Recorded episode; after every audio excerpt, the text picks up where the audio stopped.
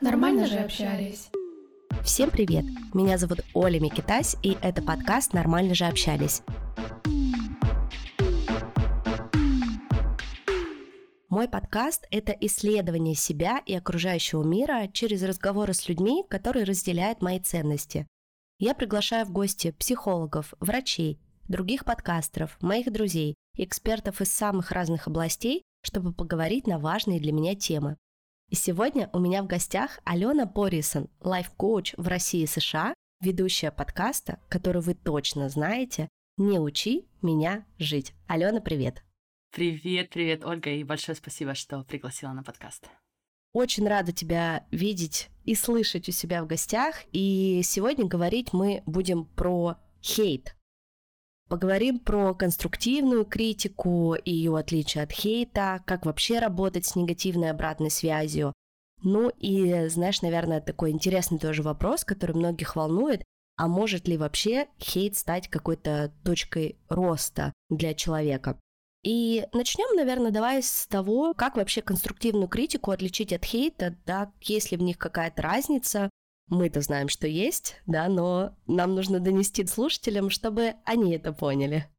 В данном случае я хотела бы обратиться, в принципе, к пониманию чужого сознания. Что я здесь имею в виду? Когда мы с вами говорим про хейт, да, если перевести на русский язык, это ненависть. То есть это определенная ненависть, которая высказана нам, другим человеком. Если мы хотим отличить ее от конструктивной критики, нам нужно понять, из какого состояния человек нам дает эту обратную связь.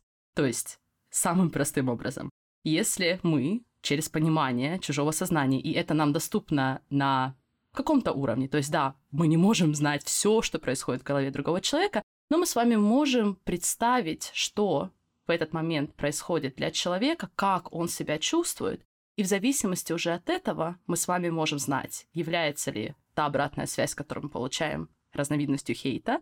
То есть мы с вами понимаем, человек чувствует ненависть, у него есть определенные мысли о нас, о себе, которые создают в нем это чувство ненависти, и он эту ненависть, эту обратную связь буквально выливает на нас.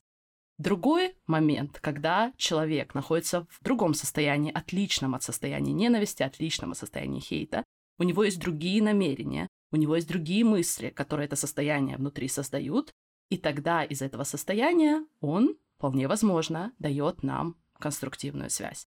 Мне кажется, это легко представить на примере менеджера. Многие из нас работали с руководителями, которые давали нам честную, конструктивную обратную связь.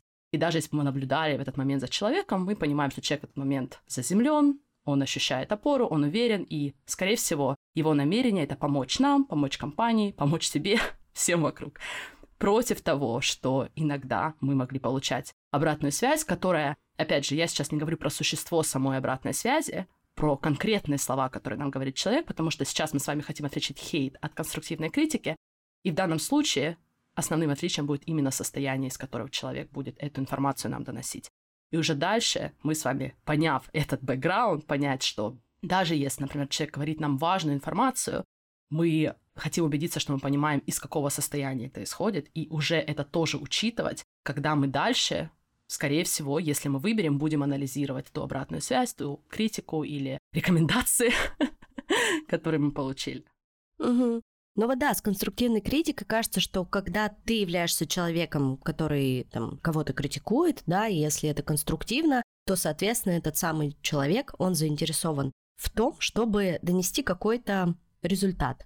Ну и, соответственно, если ты получаешь да, конструктивную критику, то ты видишь, что на примере того же руководителя, что значит человек хочет донести да, до тебя, что ему нужен другой результат.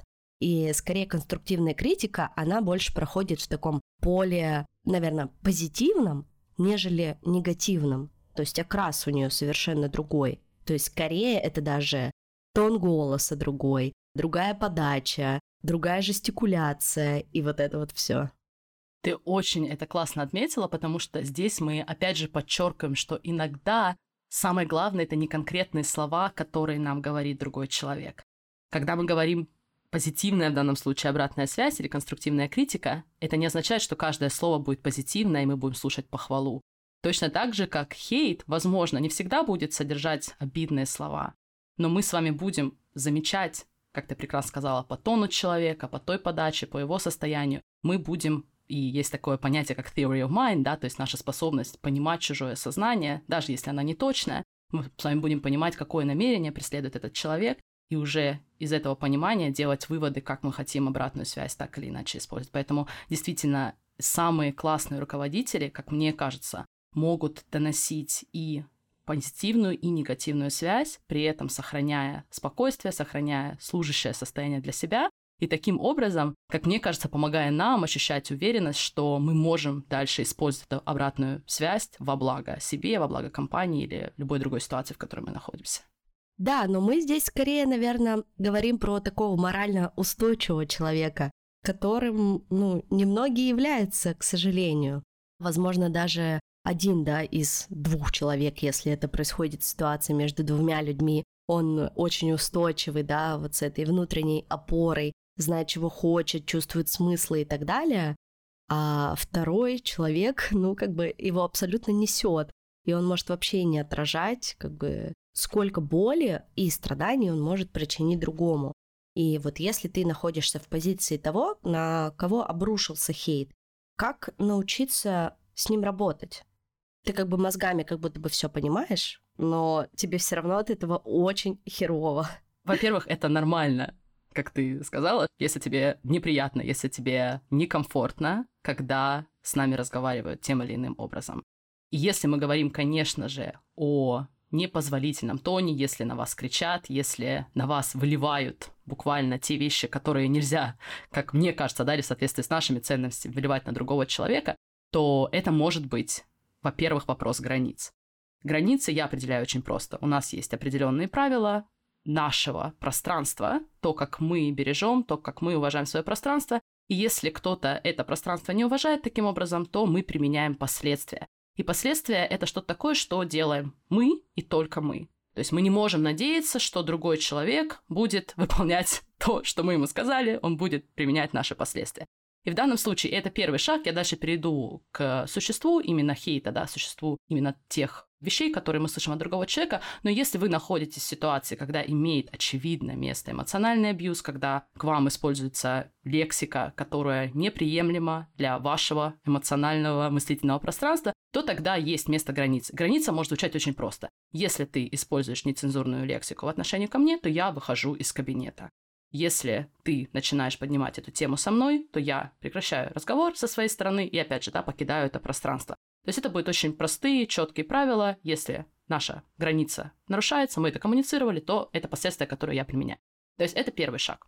Следующий шаг. Если, например, вы понимаете, что в данной ситуации вы хотите оставаться в этом пространстве, вы хотите сейчас быть с этим человеком, вы понимаете, что для этого человека сейчас что-то происходит, и вы готовы быть вместе с ним в контакте и работать дальше. Здесь есть несколько вариантов. Опять же, каждая ситуация уникальна, и, конечно же, это зависит от содержания той обратной связи, которую мы получаем в том числе в формате хейта. Потому что я хочу предложить, что есть несколько видов, в данном случае, обратной связи, даже если она выражается в форме хейта. Первое — это когда мы совсем не согласны с тем, что мы слышим. Допустим, хейт происходит онлайн, вам не нужно устанавливать границы с точки зрения последствий. Вы, конечно же, можете больше не читать эти комментарии, замечательно. Но, допустим, хейт продолжается, и вы не согласны, или это какие-то негативные комментарии, это неправда. И то, что я нахожу самым служащим, и, опять же, это то, что делают большинство из моих преподавателей, мы позволяем людям ошибаться. Мы позволяем людям иметь свои собственные мнения. В данном случае, когда мы всю свою энергию, все свое время, все свое внимание тратим на то, чтобы такими быть ревизорами, убедиться, что все все говорят правильно, скорее всего, это не самое эффективное времяпрепровождение. И это скорее даже подарок себе позволить другим людям ошибаться насчет себя. Потому что что бы мы ни делали, как бы мы ни старались, у людей будут разные мнения, и эти мнения формируются, исходя из их системы убеждений, исходя из того общества, из той социализации, культуризации всего, через что они проходили. И мы действительно самое-самое сильное и, наверное, простое, что мы можем сделать, это позволить другим людям ошибаться. Следующий момент. И опять же, мы с вами говорим о том, когда мы совсем не согласны с тем содержанием, которое мы слышим. И это, как я уже сказала, мы игнорируем. То есть вы не читаете негативные комментарии по поводу вашей книги, вы не вовлекаетесь в негативные споры по поводу того, что вы сказали в вашем YouTube-видео. Вы просто понимаете, что у людей есть разные мнения, и вы сейчас не хотите проводить ваше время именно там. Следующий шаг. И это такой новый уровень, и опять же, я не говорю, что он обязательный, но иногда я рекомендую его клиентам все-таки попробовать. А именно, попробовать хотя бы на секундочку испытать милосердие и понимание к своим критикам. Это непросто, но я всегда говорю, что подарок и такая обратная сторона может быть в том, что когда мы больше и больше понимаем и принимаем других людей, особенно тех, кого нам сложнее всего понимать и принимать, то мы лучше принимаем и понимаем части себя тоже, которые нам тоже иногда очень сложно принимать. Поэтому у этого процесса есть очень классная обратная сторона. И научиться любить тех, кто критикует нас, научиться любить тех, кого критикуем мы и кого ненавидим мы, и из этого состояния, если применимо, анализировать обратную связь, если нет, просто остаться в этом состоянии принятия. Мы все люди, мы все совершаем ошибки, мы все говорим вещи, по поводу которых мы потом сомневаемся или жалеем. И вот здесь как раз-таки для себя в первую очередь дать себе подарок любви к себе и любви к своему хейтеру может быть очень сильным актом. Мы с вами обсудили первый пункт, когда мы совсем не согласны и мы не тратим время на анализ содержания критики. Второй момент, когда с одной стороны мы не согласны, но где-то внутри, где-то внутри, знаете, такие ситуации, когда все-таки внутренний спор в голове продолжается. Вроде бы мы сказали что-то, и на тот момент нам казалось, что это было очень важно, очень правильно, но потом мы получили обратную связь, где-то мы согласны с ней, но мы даже не хотим себе этого признаваться, и тут начинается, я через это многократно проходила, внутренний спор в голове. Сначала я обвиняю человека, нет, он не прав, как он мог так сказать, он меня неправильно понял, дай-ка я сейчас в голове себе все объясню.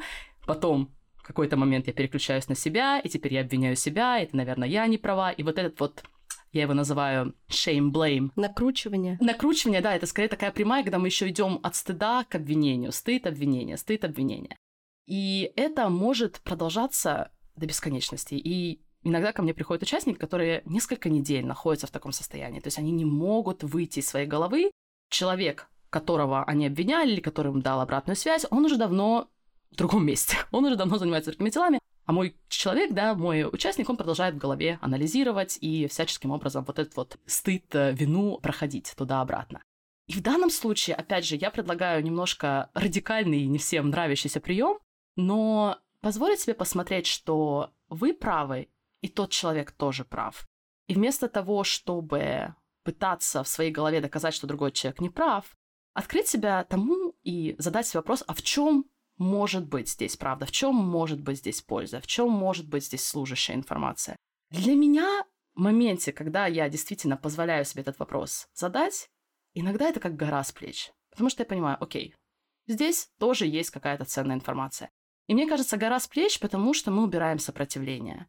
Если мы не готовы увидеть даже, скажем так, небольшую конструктивность в негативной критике, это может выражаться в нашей борьбе. Мы должны себя защищать, мы должны себя оправдывать. Когда мы такие, окей, я понимаю, это могло быть вот так интерпретировано. И я это учитываю, и я благодарна человеку. И одновременно с этим, и это очень важно для всех, кто любит себя обвинять и кто любит потом себя критиковать вместо этого, вы тоже правы. Это не означает, что мы теперь не правы, поскольку мы открыли себя тому, чтобы узнать новую информацию от другого человека. Это про баланс, да?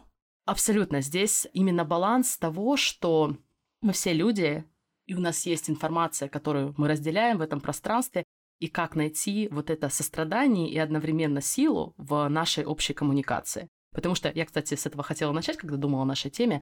Мы социальные существа, и это очень важно помнить. Поэтому я не люблю рекомендации по типу того, что не обращайте внимания, что говорят другие люди, или ваше мнение единственное, которое важное. Ваше мнение очень важное, супер важное, важнее, чем многие привыкли думать, но мы социальные существа, и нам очень важно быть в социуме, понимать ту обратную связь, которую мы получаем, понимать эти отношения, потому что отношения влияют на нас, мы влияем на отношения. Это очень прекрасный процесс. И третий момент, да, когда мы с вами понимаем, что мы действительно совершили ошибку. что мы действительно сказали что-то такое, что мы больше не хотим говорить или о чем мы сожалеем. Я не говорю, что это оправдывает хейт, но в данном случае мы не коучим хейтера. Да? В данном случае моя задача не помочь хейтеру не хейтить. Он уже хейтит, это его способ выразить. В данном случае наша задача помочь себе. И иногда, действительно, я это даже называю, опять же, в кавычках и очень осторожно, заслуженным хейтом. Я понимаю, что здесь была допущена ошибка, и это обратная связь, которую мы получаем, может быть, не в самой желанной форме, но, простите, все способны на то, что они способны. И в данном случае тоже очень важно, особенно если человек дает себе понять, что это то, что я назвала заслуженной ненавистью. Хотя здесь можно поспорить, но останьтесь здесь на секундочку со мной. Здесь очень важно не переходить в обвинение и хейт себя и не забывать про то, что наше человеческое достоинство, наша человеческая ценность — это одна история, она абсолютная и неизменна, какую бы ошибку вы ни допустили. И отдельно от этого есть изменчивый человеческий опыт, в котором мы up, в котором мы допустили ошибку, и теперь мы можем опять же, возвращаясь к состоянию любви, принятия всех этих потрясающих состояний, мы можем теперь исследовать ошибку и, как я надеюсь, вынести какой-то урок.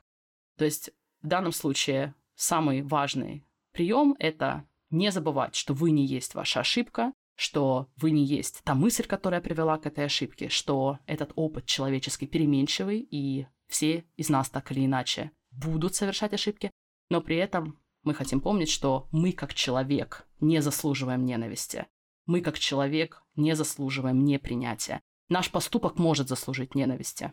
Это мое мнение, но я его оставляю для себя. Но мы как люди не заслуживаем ненависти. Когда мы разделяем эти две вещи, то мы можем даже обратную связь в формате хейта достаточно ценно для себя использовать.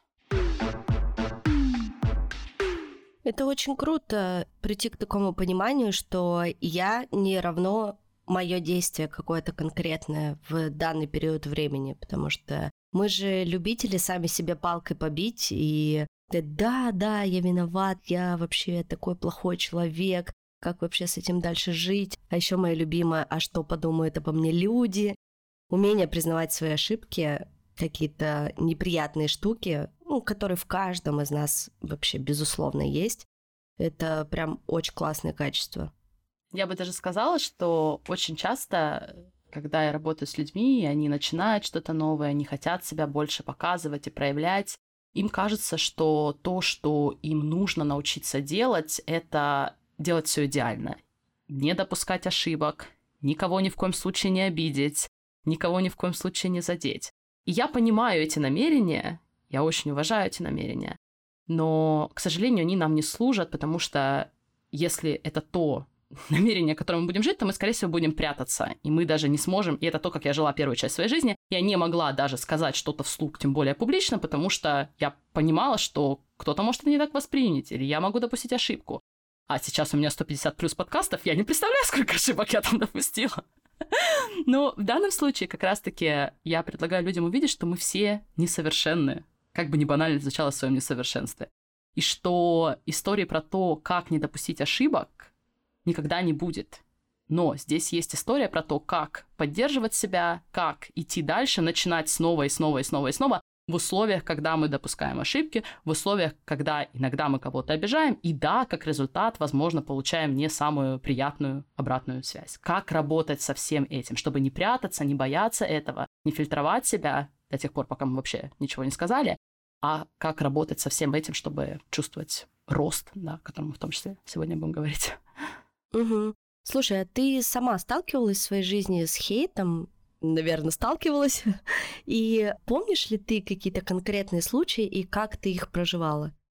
Я могу, наверное, найти примеры негативной обратной связи. Не могу сказать, что она была выражена в форме хейта. Наверное, я не могу в данном случае сравнить это с хейтом, который мы видим в том числе на каких-то больших э, информационных платформах, но в каждой из категорий, которые я перечислила, я так или иначе получала негативную связь.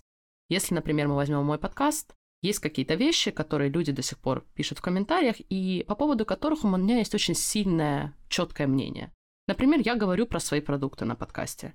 И это намеренно принятое решение, я очень ценю, я знаю, как это важно, я не говорю, что мне комфортно это делать, не всем комфортно, и мне тоже некомфортно рассказывать про свое дело, приглашать людей, но это для меня важно, и когда я получаю негативную связь по этому поводу, я позволяю людям ошибаться по поводу моих намерений и почему я это делаю.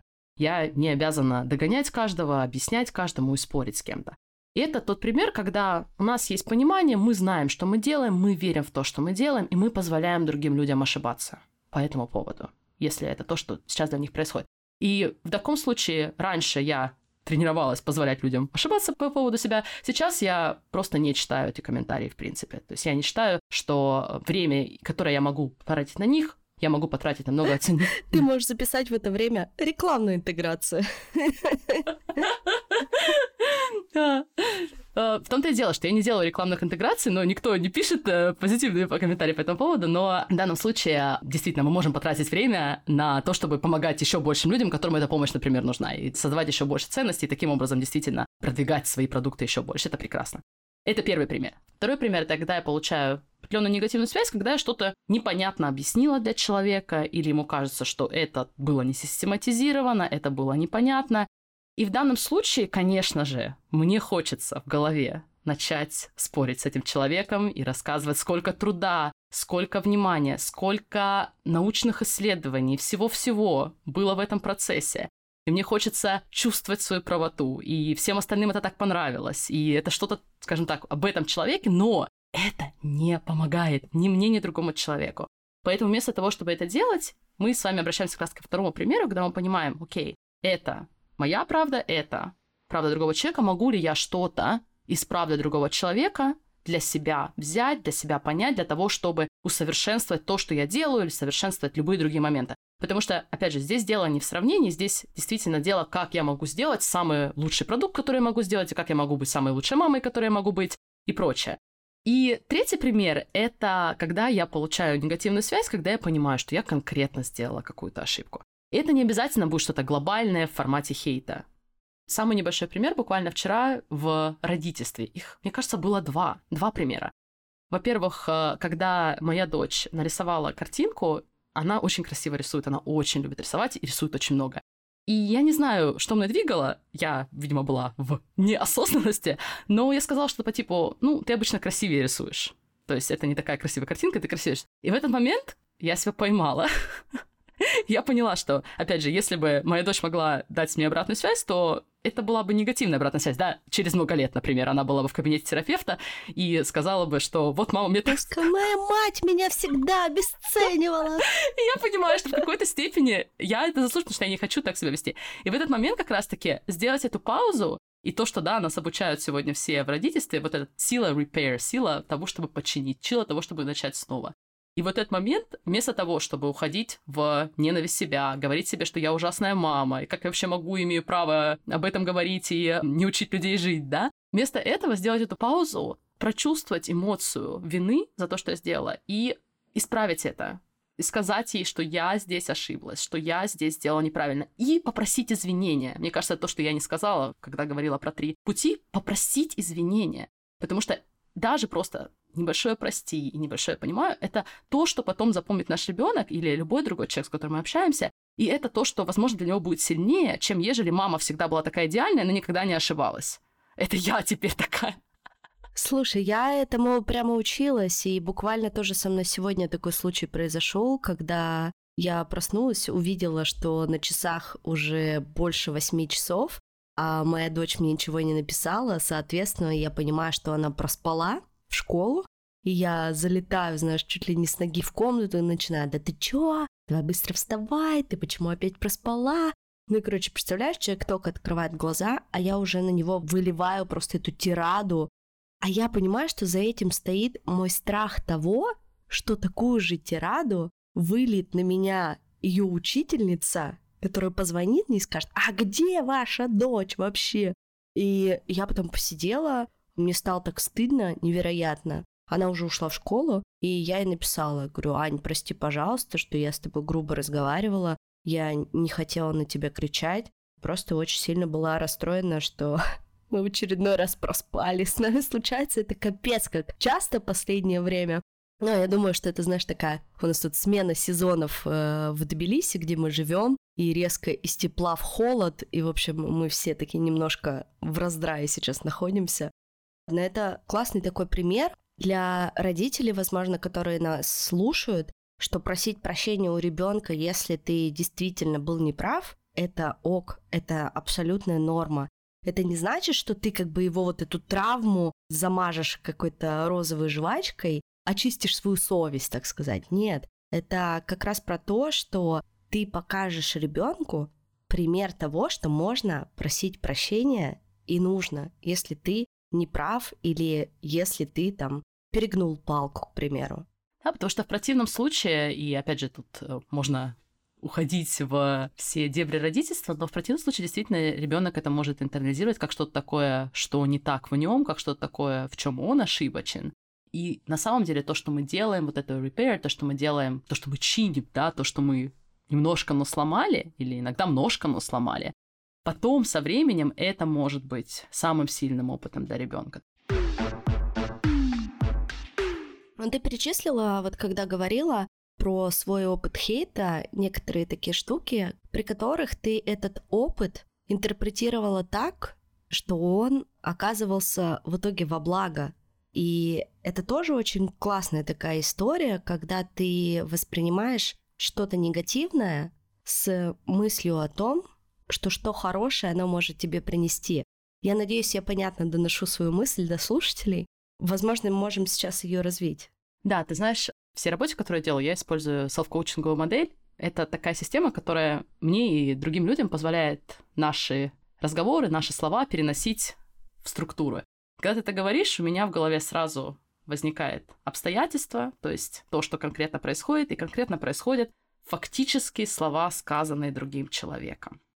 Это слова, которые мы можем буквально понести в суд, и все согласятся, что это действительно те слова, которые были сказаны мне в форме обратной связи. И это, кстати, уже становится нашей интерпретацией. Я не говорю, что это всегда плохая или неслужащая интерпретация. Дальше мы уже интерпретируем эти слова как негативную обратную связь. В данном случае я бы, может быть, даже не стала менять эту мысль, хотя мы можем даже не смотреть на нее как на негативную обратную связь, мы уже можем посмотреть на это как связь роста, но в большинстве случаев нам можно оставить понимание, что эта связь была не самая позитивная. И это уже само по себе чувствуется адекватно. Нам не нужно спорить и называть любую обратную связь служащей, потрясающей, воздушной, как нам хотелось.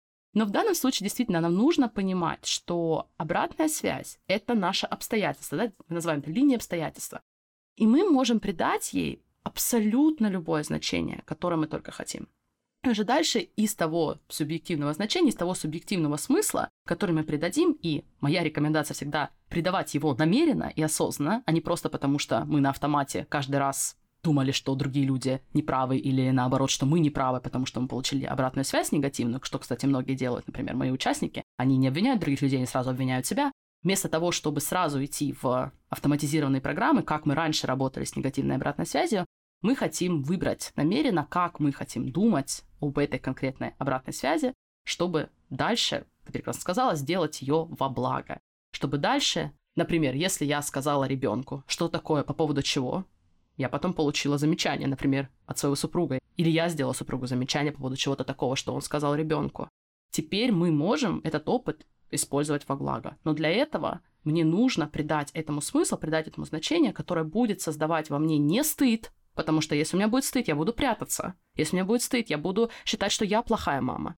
Мне нужно придать этому такое значение, которое поможет мне чувствовать себя так, чтобы я хотела начинать снова, чтобы я хотела, может быть, попросить прощения, чтобы я хотела, может быть, почитать книги, попросить у кого-то совета. Или даже, и мы это, кстати, немного не обсудили, но мне кажется, это важно, когда мы находимся в этом состоянии не стыда, именно тогда мы можем теперь пойти в прошлое и понять, почему мы допустили ту или иную ошибку. То есть мы можем из состояния принятия себя, не из состояния стыда, сделать качественный анализ и понять, а почему я постоянно просыпаю? А почему я сказала моему ребенку, что не такая красивая картинка, как она обычно рисует? Что мной двигало в этот момент? Потому что я хочу это понять и пролить на это свет. Если я этого не сделаю, то больше вероятности, что я буду повторять это поведение. Потому что я, во-первых, его не осознаю, оно уже автоматизировано, во-вторых, у меня нет альтернатив. И когда будет ситуация утро, я не выспавшаяся, и вчера что-нибудь еще произошло, я скорее повторю то поведение, которое у меня автоматизировано, потому что у меня как минимум нет другого варианта и другого решения. Или то же самое, да, с моим примером. И в данном случае это та ситуация, когда негативная обратная связь, когда любая обратная связь, которую мы получаем, может быть служащей, если мы сможем придать ей то значение, которое нас потом приведет к тому, чтобы вынести оттуда уроки, если они есть. А если нет, то, может быть, кстати, потренировать все другие навыки, про которые мы с вами сегодня разговаривали, а именно любить своих врагов, любить тех, кто считает вас врагом. И таким образом, как мы тоже с вами упоминали, это может вам помочь любить и принимать все части себя, что тоже очень классная такая взаимодополняемая история. Да, это очень интересная штука, и пока ты говорила, я думала об опыте своей миграции, потому что, мне кажется, за последние почти два года, с того момента, как мы переехали в Грузию, я столкнулась э, с просто тонной хейта, как в интернете, что касалось там конкретно меня, так и просто в окружающем меня пространстве, если можно так сказать. Возможно, вы слышали и знаете, что там Тбилиси — это такой довольно-таки протестный город, и здесь, ну, не так, чтобы очень сильно любят русских. Но при этом я здесь живу уже, как я уже сказала, да, два года вместе с семьей. Я не прячусь дома за десятью дверями и вполне комфортно себя здесь ощущаю, но все равно этот тревожный как бы фон, когда там на всех э, стенах написано там «fuck Russia» и так далее, он, конечно, присутствует.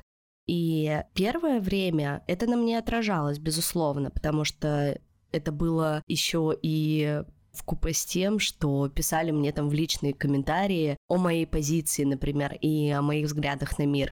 Но я думаю, что вот как раз то, о чем ты говорила, вот эта любовь, направленная во внешний мир, она мне очень помогла с этим справиться, справиться со своими эмоциями и принять свою идентичность. Потому что в самом начале мне было очень сложно принять свою идентичность. Мне сложно было принять, что я русская, и мне как бы сейчас нигде не рады. Это тяжелый был такой переломный момент. Я мало рассказывала вообще об этом и в блоге, и в подкасте.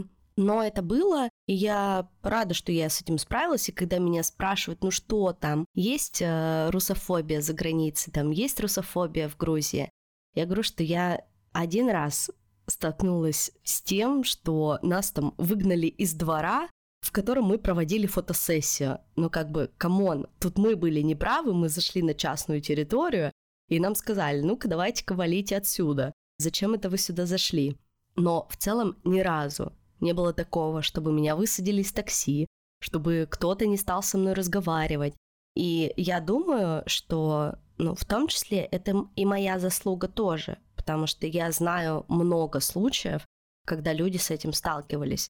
И здесь скорее хотелось донести этой истории мысль о том, что ну, очень важно, что транслируешь конкретно ты и какие у тебя ценности, что для тебя важно. Если ты не являешься даже при всех водных там и при всем своем красном паспорте человеком, который, ну блин, будет очень банально, да, и ванильно звучать там, излучает добро, но, блин, по факту это так и есть, то вероятность того, что ты столкнешься с каким-то негативом, хейтом, она, ну, очень сильно снижается.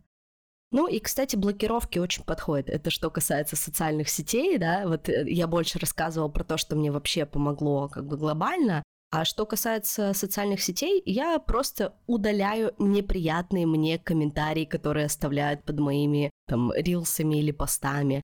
Я удаляю сообщения в директе, если вижу, что там написано что-то негативное.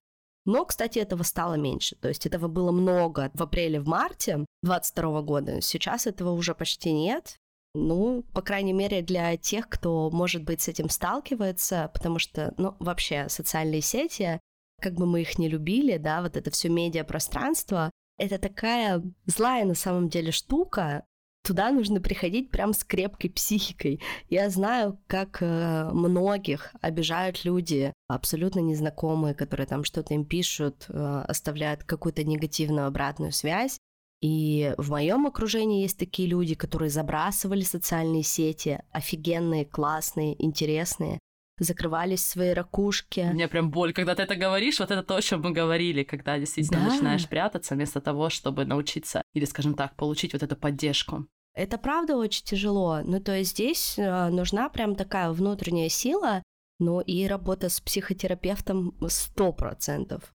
Потому что самому это прожить, это понять, но очень сложно. Да, можно слушать подкасты, да, можно читать книги. Это все, безусловно, как бы бонус, который можно использовать, причем бесплатный бонус. Но все равно психотерапию ничего не заменит. Я ее, короче, амбассадор.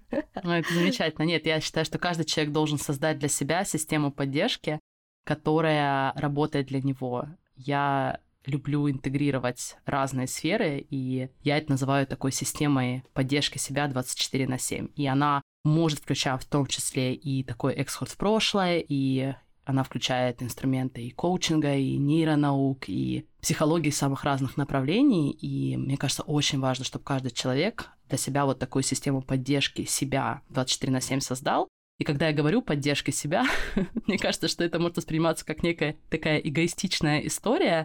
Но я убеждена, что особенно когда у нас есть такая система поддержки себя, мы более способны помогать другим. То есть это точно не эгоистичная история. Я даже сказала, что психотерапия для тебя, для меня, например, это селф-коучинг и все те вещи, которые я интегрирую в свой процесс, я это вижу как система поддержки себя и других для того, чтобы, и в том числе для того, чтобы я могла больше поддерживать своих детей, больше поддерживать своего супруга, и, конечно же, всех тех людей, с которыми у нас есть возможность работать, потому что мы умеем поддерживать себя. Потому что если бы я не могла поддерживать себя, я бы продолжала прятаться. Конечно, ну потому что у тебя еще и профессия такая помогающая, и ты еще и, между прочим, мама четверых детей, на секундочку. Так что тут, знаешь, без поддержки себя совершенно не обойтись. И это важно, я тоже много говорю об этом в подкасте, о том, как мне это помогает. Мне почему-то кажется, что последнее время я, конечно, много говорила, говорила об этом, что как важно себя поддерживать, но в реальной жизни периодически на это забивала. Падала в выгорание, и в то, что мне вообще ничего не хочется, и в такое немножко разочарование от жизни, в тревогу, и всю осень все эти процессы проживала. Но это правда непросто, но постоянно обсуждая это и как бы держа это в голове, с этим уже проще справиться. Вот так вот я скажу. Возможно, если бы у меня такого багажа не было, мне было бы совсем тяжело. Я бы это гораздо хуже переживала, действительно. Да, мне кажется, что сочетание сложностей и ошибок и э, изменений, через которые проходит каждый человек, вместе с э, хорошими специалистами, может как раз-таки быть тем самым ростом. Потому что для того, чтобы создавать ту жизнь, которую мы больше всего любим, для того, чтобы проживать ту жизнь, которую мы больше всего любим, нам нужно ходить в спортзал жизни. Мы не можем сидеть в закрытой комнате. Но в этом спортзале мы хотим иметь хорошие инструменты, мы хотим иметь хорошие гантели, мы хотим иметь специалистов, которые могут помочь для того, чтобы мы могли разработать свою систему тренировок, свою систему, так как мы хотим ухаживать за своим физическим здоровьем, и то же самое ментальным здоровьем что мы проходим через сложности, в том числе сложности, которые отражаются у нас ментально, но когда у нас есть система поддержки, мы можем эти сложности, в том числе негативную обратную связь, использовать для того, чтобы стать сильнее, стать устойчивее и быть готовыми, в моем случае, например, помогать большему количеству людей, в твоем случае тоже больше и больше транслировать то, во что ты веришь, и это, опять же, для каждого человека будет что-то свое, что он может сделать больше, и что он может э, делать, когда у него есть вот это сочетание сложностей жизни, нормальной части изменчивого человеческого опыта вместе с э, инструментами, с практиками, которые могут его в этом поддержать. Вот эти два таких компонента. Да, я прям считаю, что для меня это сто процентов стало точкой роста. Ну, я сама еще по характеру такая с детства, боевая. И для меня это как будто было, знаешь, э, доказать всем и на зло, что я чего-то стою, да, что мои ценности действительно важны, и что они реально нормальные, и что я не умру с двумя детьми под мостом в эмиграции. И я действительно из-за этого очень сильно выросла. То есть я прямо оглядываясь там на два года назад, да, может быть, жизнь была веселее, легче и беззаботней, с какими-то глобальными целями, планами там и так далее но я стала гораздо устойчивее. Теперь я понимаю, что я могу пережить, ну, вообще как будто бы вот все. Вот что бы мне там жизнь, какое испытание, да, какого хейтера бы мне не подкинула, тут нужно песню монеточки, да, что я это все переживу и выйду с достоинством из этого. Это очень крутой опыт. Переживу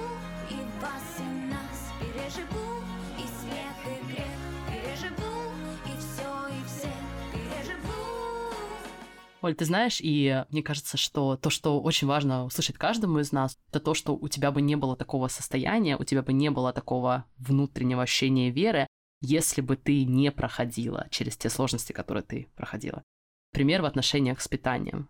Я проходила через такие болезненные отношения с едой, с моим телом.